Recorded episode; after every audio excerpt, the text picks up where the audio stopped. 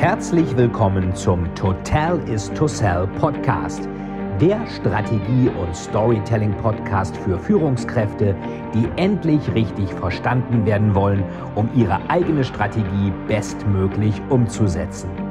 Hier dreht sich alles rund um Ihre eigene Story und Strategie für Ihr persönliches Happy End.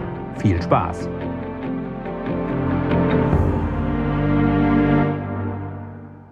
Einen schönen guten Tag. Äh, herzlich willkommen zum Storytelling Podcast. Äh, kleiner Rückblick noch auf die letzte Woche. Es ist ja wirklich einiges passiert. Und was wir, glaube ich, gesehen haben, ist auch, ähm, die Krise ist extrem schlimm. Das ist wahrscheinlich die schlimmste Krise, die wir jetzt seit 1929 hatten. Brauche ich niemandem zu erzählen, weiß wahrscheinlich auch jeder. Und äh, an den Märkten ist äh, jetzt in letzter Zeit sind 13 Billionen äh, Werte vernichtet worden. Ähm, 13 Billionen, äh, wir haben, äh, das hat man berechnet, sind 3 Milliarden für jeden Corona-Toten. Also jeder Corona-Tote äh, sorgt dafür, dass an den Börsen 3 Milliarden vernichtet werden. Das ist eine sehr brutale Rechnung, kommt aus der Financial Times, aber sind ja auch recht brutale Zeiten, die wir haben. Ähm, ganz wichtig jetzt ist natürlich auch die richtige Krisenkommunikation, denn ähm, es kann einiges bewirken, wenn ich das richtig mache. Ich kriege jetzt äh, von diversen Anbietern, wo ich ja sonst unterwegs bin, bei Sixt, bei zum Beispiel auch ähm, bei äh, Marriott, bei KLM, Lufthansa, da kommen äh, die ganzen ähm, Eurowings auch von den CEOs Nachrichten, die sind da alle in massiven Schwierigkeiten, brauche ich keinem zu erzählen, weiß eigentlich jeder und gucken wir uns mal an, was eigentlich in den letzten Tagen so passiert ist. Ähm, erstmal äh, war ja interessant, letzten Montag, da ging dieser, dieser Ölcrash los. ExxonMobil ist 14% runtergegangen, immer noch unten. Wir haben also jetzt billiges Öl. Das Problem ist nur, billiges Öl bringt niemandem was, wenn niemand reisen kann, wenn niemand fliegen kann, wenn niemand irgendwie sich bewegen kann. Da kann man höchstens seinen Gastank füllen, wenn man jemanden findet, der den auffüllt. Und das war's. Äh, dann am Dienstag ist es äh, nochmal, ähm, hat sich ein bisschen äh, beruhigt in der Woche davor, als die Krise richtig losging. Äh, dann hat Goldman Sachs gesagt, das könnte noch weiter runtergehen. Das hat auch nicht geholfen. Natürlich gingen die Kurse dann auch weiter runter. Ähm, am Mittwoch hat sich das Ganze dann ähm, nochmal so ein bisschen ähm, beruhigt zum Glück, aber dann kam wirklich am Abend der absolute äh, ja, Horror, kann man sagen.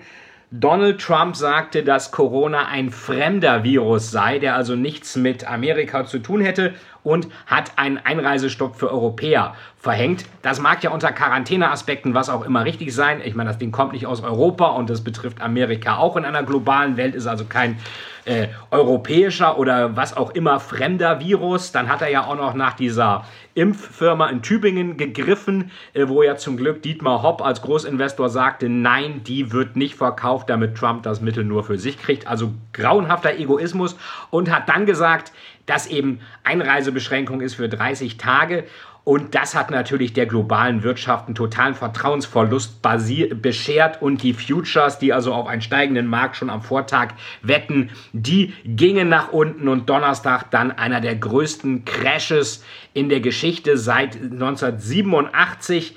Ähm, da hat man auch gesehen, wie eine falsche Geschichte wirklich Panik an den Märkten erzeugen kann und äh, die ging krachend runter. Christine Lagarde von der Europäischen Zentralbank hat auch nicht unbedingt geholfen, die dann sagte, ja, sie helfen da so ein bisschen, aber sie sind eben nicht dafür zuständig, dass sie ähm, die Spreads zwischen den Anleihen von Italien und Deutschland jetzt korrigieren. Das müssen die Italiener so ein bisschen selber machen, war die Aussage. Macht mal euren Scheiß allein. Ihr habt zwar ein paar Probleme, sehen wir auch, dass da bei euch reihenweise Leute sterben, weil ihr nicht genug Beatmungsgeräte habt, aber äh, für eure Spreads bei den Anleihen sind wir als EZB nicht zuständig. Das ist das, was man so in Berliner Behörden eigentlich auch immer hört. Wir sind nicht zuständig. Berlin ist ja auch so die Stadt, die nicht zuständig ist.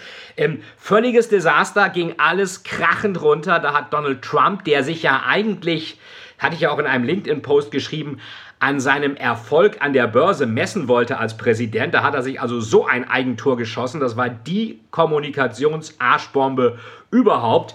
Und äh, ich könnte mir durchaus vorstellen, dass ihn das die Wiederwahl kostet. So, und am Freitag hat sich alles so ein bisschen erholt, was dann auch in Deutschland für ähm, Vertrauen gesorgt hat, war dann ähm, natürlich äh, Olaf Scholz und äh, Peter Altmaier als Finanz- und Wirtschaftsminister, die vor die Presse gegangen sind und das gesagt haben, Deutschland holt die Bazooka raus. Das heißt, alle kriegen Geld, Liquidität und zwar unkompliziert. Tja, wir leben in Deutschland. Das hat sich mittlerweile als ganz großer Trugschluss herausgestellt. Alle Firmen, die ich kenne, Steuerberater, wer auch immer, Kanzleien, sagen mir, dass das mega kompliziert ist, dass ich da bei der KfW tausend Anträge ausfüllen muss, ob ich berechtigt bin, was auch immer. Also schnell und unbürokratisch ist es natürlich, weil wir in Deutschland leben, überhaupt nicht. Es ist kompliziert und bürokratisch und am Ende kriegt wahrscheinlich gar keiner was. Wichtig ist eben auch bei einer guten Geschichte, es muss auch am Ende umgesetzt werden. Ansonsten ist und bleibt es nicht Storytelling, sondern Fairytelling. Also das war die Woche, die erste richtig große Crash-Woche mit Corona, ähm, die wir jetzt ähm, äh, in der elften Kalenderwoche hatten. Und wir schauen uns jetzt einfach noch einmal die zwölfte Kalenderwoche an. Ja, jetzt nochmal der aktuelle äh, Stand ähm, in der, am Ende der Woche, heute am Freitag. Äh, Montag hört ihr den Podcast. Ähm, hat sich ja einiges wieder noch getan und es zeigt sich einfach mal wieder in Krisenkommunikation werden Sachen noch viel mehr missverstanden, als sie normalerweise missverstanden werden. Wir hatten das ja schon gesagt, Donald Trump mit seinem Einreiseverbot für 30 Tage. Da dachten die meisten Leute, das wäre ein Einreiseverbot für Waren, also nicht nur für Menschen. Das ist natürlich der Tod der Globalisierung. Das gab dann einen der größten Crashes an einem Tag seit 1987.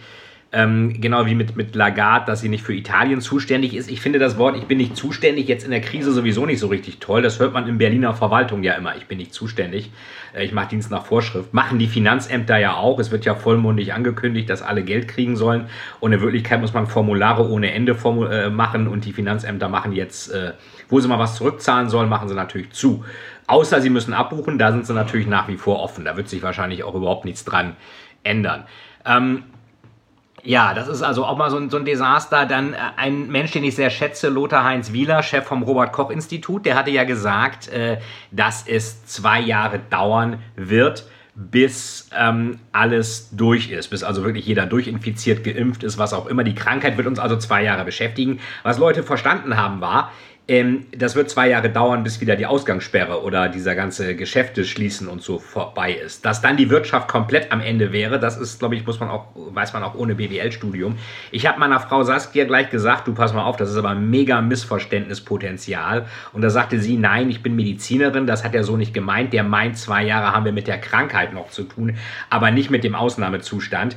Aber alle anderen und auch ich haben das so verstanden und äh, er musste dann ja auch noch ein Dementi machen und sagen, nein, er meint nicht die Maßnahmen damit, sondern den Ausbruch äh, und die, das Fertigwerden mit der Krankheit. Von daher zeigt das wieder ganz gut, gerade in Krisenzeiten. Macht euch lieber noch ein bisschen länger Gedanken über das, was ihr sagt. Da wird noch viel mehr missverstanden, als normalerweise missverstanden wird. Es gibt ja den schönen Spruch von General von Moltke, was missverstanden werden kann, wird missverstanden.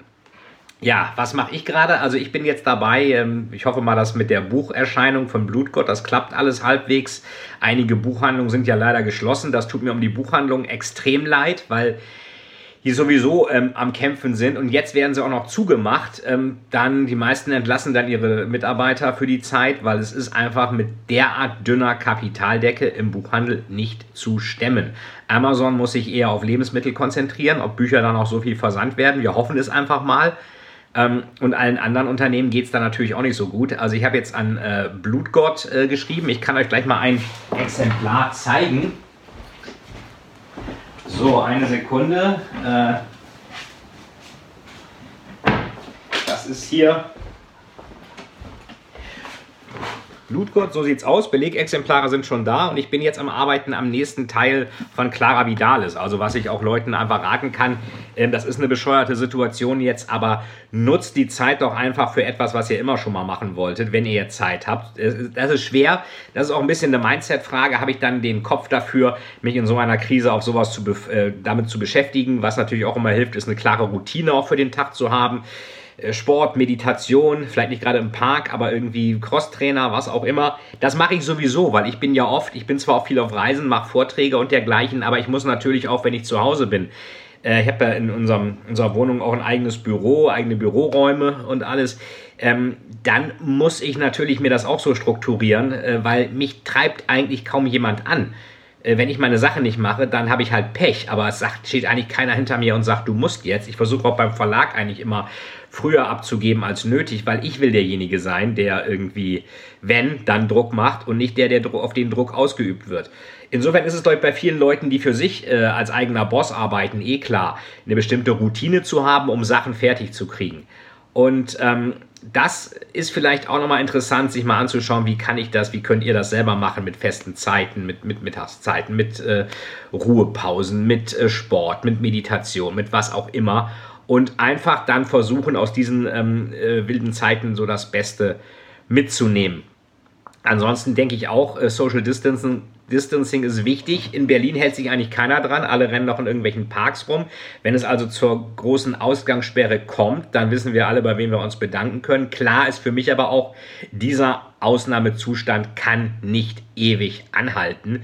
Am Ende haben wir sonst noch durch äh, Existenz, äh, äh, Privatinsolvenzen und Existenzverluste und alles äh, vielleicht sogar mehr Suizide, also Selbstmorde, als wir letztendlich Tote durch Corona haben. Das kann auch nicht Sinn der Sache sein. Und ob die viertgrößte Volkswirtschaft der Welt es sich leisten kann, ihre Volkswirtschaft jetzt für immer zuzumachen, ich glaube, das kann man bezweifeln, auch ohne BWL-Studium. Ich persönlich hätte einen Tipp an die Regierenden und auch Olaf Scholz und Konsorten, die immer vollmundig irgendwas versprechen, was dann niemals umgesetzt wird. Besonders wenn es um Leistungsträger geht, geht es ja darum, die maximal zu schröpfen und denen für ihre Hilfe auch niemals zu danken. Ich bin auch gespannt, wie es weitergeht mit den Ärzten und Pflegern, die jetzt hochgelobt werden, aber sobald Corona vorbei ist, werden sie wieder schlecht behandelt wie je zuvor. Die einzigen, die ja gut behandelt werden, das sind halt Politiker, Banker und sonst wer. Jedenfalls, ähm, was meine Idee wäre, wieso kann das Finanzamt nicht einfach allen Leuten Geld überweisen? Die wissen genau, was für einen Umsatz man hatte, die wissen genau, äh, was die Gewinne sind, die wissen alles, die sind im Abbuchen auch immer schnell, sogar jetzt noch. Und dann müssen sie doch in der Lage sein, einfach das ganze Geld zu überweisen, damit die Leute psychologisch das Gefühl haben, es passiert was, man hilft uns, man lässt uns nicht, wie der Staat das sonst immer gerne macht, im Regen stehen. Wenn ihr die äh, Idee auch gut findet, schreibt mir was zu YouTube rein, Finanzamt überweist ähm, und ähm, dann bin ich mal gespannt, äh, vielleicht kriegen wir eine Kampagne hin und es tut sich auch irgendwas, weil das wäre die einfachste Methode, viel einfacher als 1000 Belege auszufüllen. Jetzt wird gesagt, ja, dann verschuldet sich der Staat, und dann verschuldet er sich jetzt halt. Ist eine Ausnahmesituation. Ich bin selbst auch ordnungspolitisch und denke, Schulden sind nicht gut, aber im Moment geht es nicht anders und die EZB kann ja wohl notwendigerweise unbegrenzt Geld drucken und die deutschen Staatsschulden dann auf ihre Bilanz nehmen oder die europäischen eigentlich alles möglich, wenn man nur will. Insofern bleibt gesund, alles Gute euch in dieser ähm, turbulenten Zeit ähm, und äh, Kopf hoch und wir hören uns wieder beim nächsten Total is to Sell Podcast und dran denken, Finanzamt überweist, überlegt mal, ob wir da nicht eine Kampagne draus machen können. Bis bald, euer Veit. Vielen, vielen Dank, dass Sie wieder bei dieser Folge mit dabei waren. Wenn Ihnen die Folge gefallen hat, würde es mich sehr freuen, wenn Sie mir eine Bewertung bei iTunes hinterlassen, damit ich sehen kann, ob Ihnen diese Folge geholfen hat und damit ich noch mehr Menschen bei ihrer Story unterstützen kann. Jetzt wünsche ich Ihnen noch einen erfolgreichen Tag und wir hören uns beim nächsten Mal. Ihr Veit Etzold.